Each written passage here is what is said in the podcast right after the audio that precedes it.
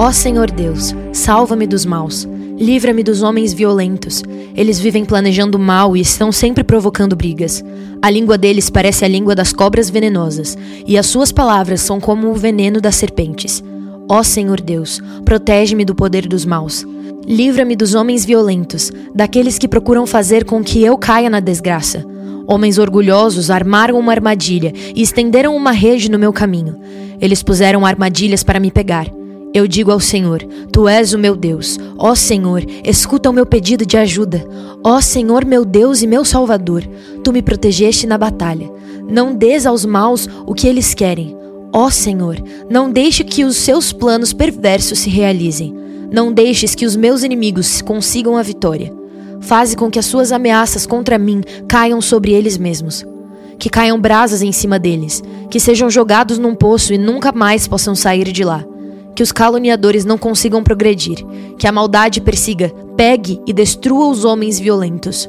Ó Senhor Deus, eu sei que tu defendes o direito dos pobres e a causa dos necessitados.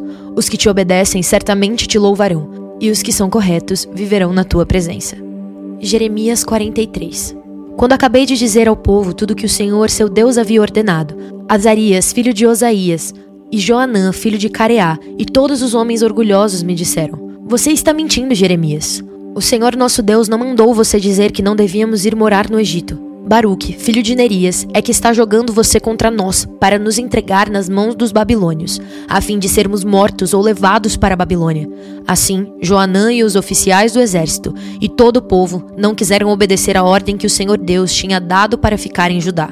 Então Joanã e os oficiais do exército levaram para o Egito todos os que haviam ficado em Judá levaram todas as pessoas que viviam em Judá e que tinham voltado das nações onde haviam sido espalhadas, homens, mulheres, crianças e as filhas do rei.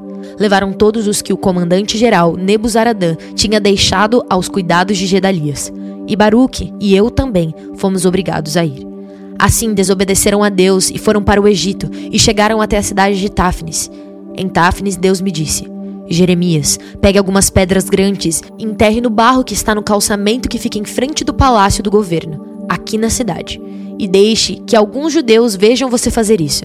Depois diga a eles o seguinte: Eu, Senhor Todo-Poderoso, o Deus de Israel, mandarei vir o meu servo, Nabucodonosor, rei da Babilônia. Ele vai pôr o seu trono em cima dessas pedras que você enterrou e vai armar a barraca real sobre elas.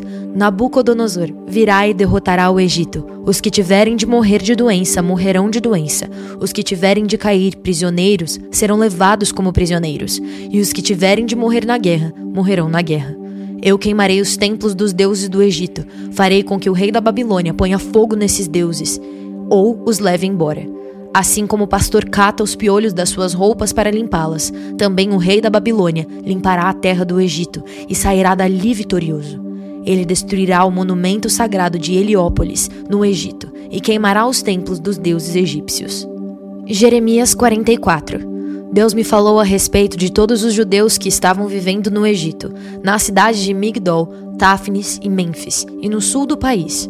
O Senhor Todo-Poderoso, Deus de Israel, disse: Vocês viram a desgraça que eu fiz cair sobre Jerusalém e sobre todas as outras cidades de Judá. Até hoje estão arrasadas e ninguém mora nelas. Isso aconteceu porque o povo dessas cidades fez coisas más e assim provocou a minha ira. Eles ofereceram sacrifícios a outros deuses e foram atrás de deuses que nem eles, nem vocês, nem os antepassados de vocês haviam adorado antes. Eu sempre continuarei a mandar a vocês todos os meus servos, os profetas, para lhes dizerem que não fizessem essa coisa horrível que eu detesto. Mas vocês não quiseram dar atenção e não obedeceram, não quiseram deixar esse mau costume de oferecer sacrifícios aos ídolos. Por isso, eu fiz cair a minha ira e o meu furor sobre a cidade de Judá e sobre as ruas de Jerusalém, e as incendiei. Elas ficaram arrasadas e até hoje são um espetáculo de horror. Por isso, eu, o Senhor Todo-Poderoso, o Deus de Israel, pergunto agora: por que vocês estão fazendo este mal tão grande contra vocês mesmos? Será que estão querendo destruir homens e mulheres, crianças e bebês, de modo que não fique sobrando ninguém? Por que é que vocês me irritam com seus ídolos, oferecendo sacrifícios a outros deuses aqui no Egito, onde vieram morar? Será que estão fazendo isso para se destruírem e para que todas as nações da terra zombem de vocês e usem o seu nome para rogar pragas? Será que já esqueceram as maldades que foram feitas na cidade de Judá e nas ruas de Jerusalém pelos seus antepassados, pelos reis de Judá e as suas mulheres, e por vocês e as suas mulheres? Mas até hoje vocês não se humilharam, não me respeitaram e não viveram de acordo com as leis e os mandamentos que dei a vocês e aos seus antepassados. Portanto, eu, o Senhor Todo-Poderoso, o Deus de Israel, destruirei vocês e acabarei completamente com o povo de Judá. Será destruído todo o povo de Judá que ficou na sua terra e depois resolveu ir morar no Egito. Todos eles, tanto os importantes como os humildes, morrerão no Egito. Morrerão na guerra ou de fome. Eles serão um espetáculo de horror. Os outros zombarão deles e usarão o seu nome para rogar pragas. Eu castigarei aqueles que estão morando no Egito, como castiguei Jerusalém, isto é, com guerra, fome e doença. Aqueles que ficaram em Judá e depois vieram morar no Egito não escaparão. Nenhum deles ficará vivo. Eles gostariam de voltar para morar na terra de Judá, mas nenhum deles vai poder fazer isso. Só alguns fugitivos voltarão para lá. Uma grande multidão veio falar comigo. Eram todos os homens que sabiam que as suas mulheres tinham oferecido sacrifícios a outros deuses, e todas as mulheres que estavam ali, e os judeus que viviam no sul do Egito. Eles disseram: Nós não vamos dar atenção ao que você nos disse em nome de Deus, o Senhor. Pelo contrário, vamos fazer tudo o que prometemos. Vamos oferecer sacrifícios a Deus, a chamada Rainha do Céu. Vamos fazer a ela ofertas de bebidas, como nós e os nossos antepassados, os nossos reis e as nossas autoridades costumávamos fazer na cidade de Judá e nas ruas de Jerusalém. Naquele tempo tínhamos muita comida, os negócios iam bem e nenhum mal nos acontecia. Mas desde que paramos de oferecer sacrifícios à Rainha do Céu e deixamos de lhe oferecer e deixamos de lhe fazer ofertas de bebidas, começou a nos faltar tudo, e o nosso povo tem morrido na guerra e de fome. E as mulheres disseram: os nossos maridos achavam bom quando assávamos bolos marcados com a figura da imagem da rainha do céu, e quando lhe oferecíamos sacrifícios e fazíamos ofertas de bebidas.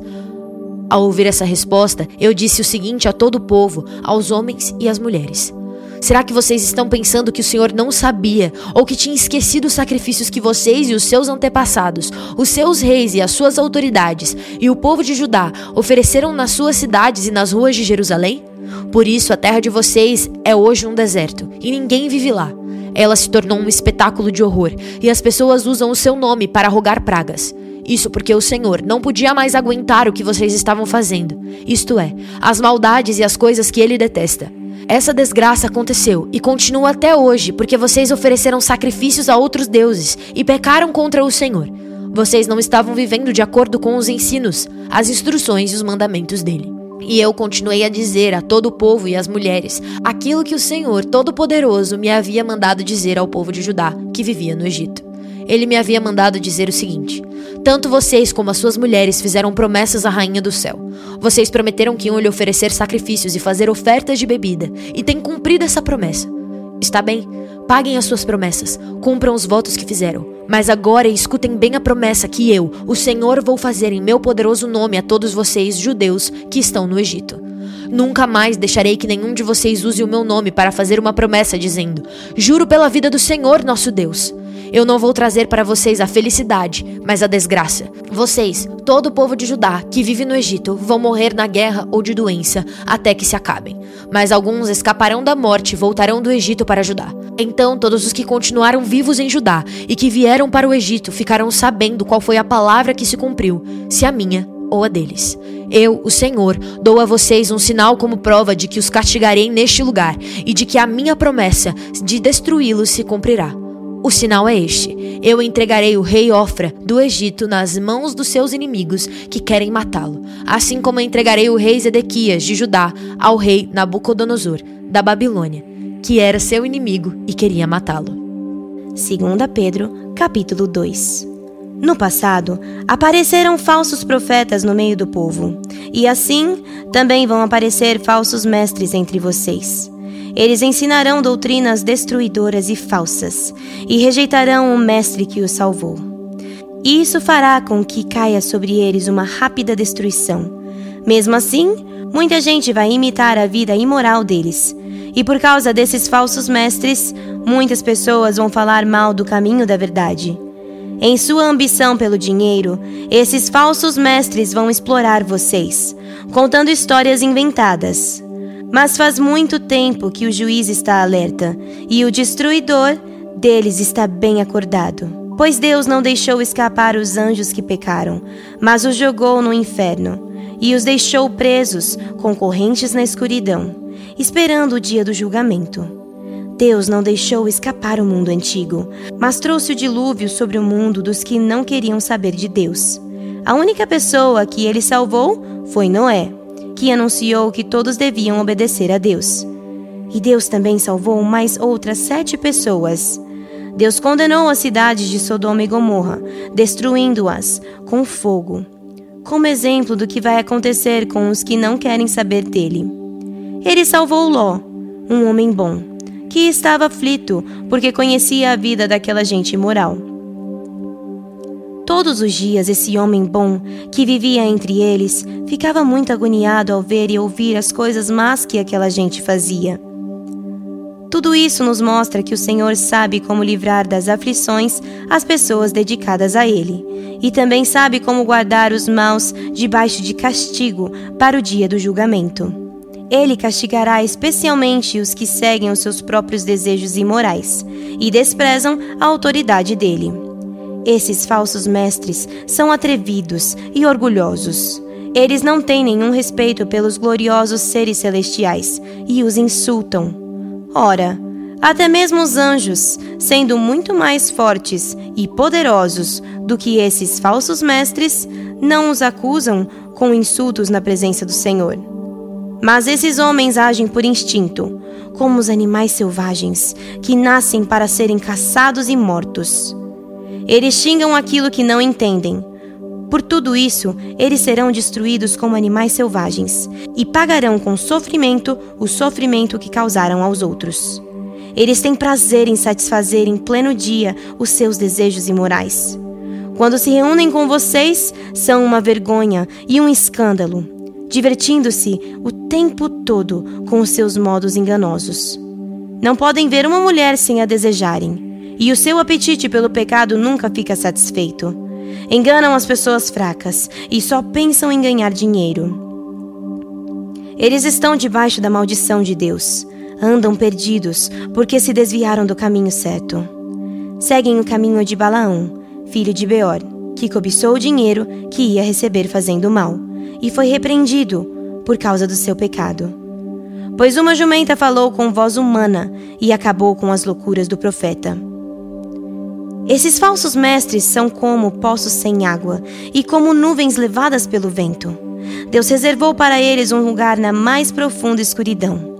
Eles dizem coisas orgulhosas e loucas, e com os seus desejos impuros e imorais, enganam as pessoas que estão quase escapando daqueles que vivem no erro. Prometem liberdade a essas pessoas, mas eles mesmos são escravos de hábitos imorais.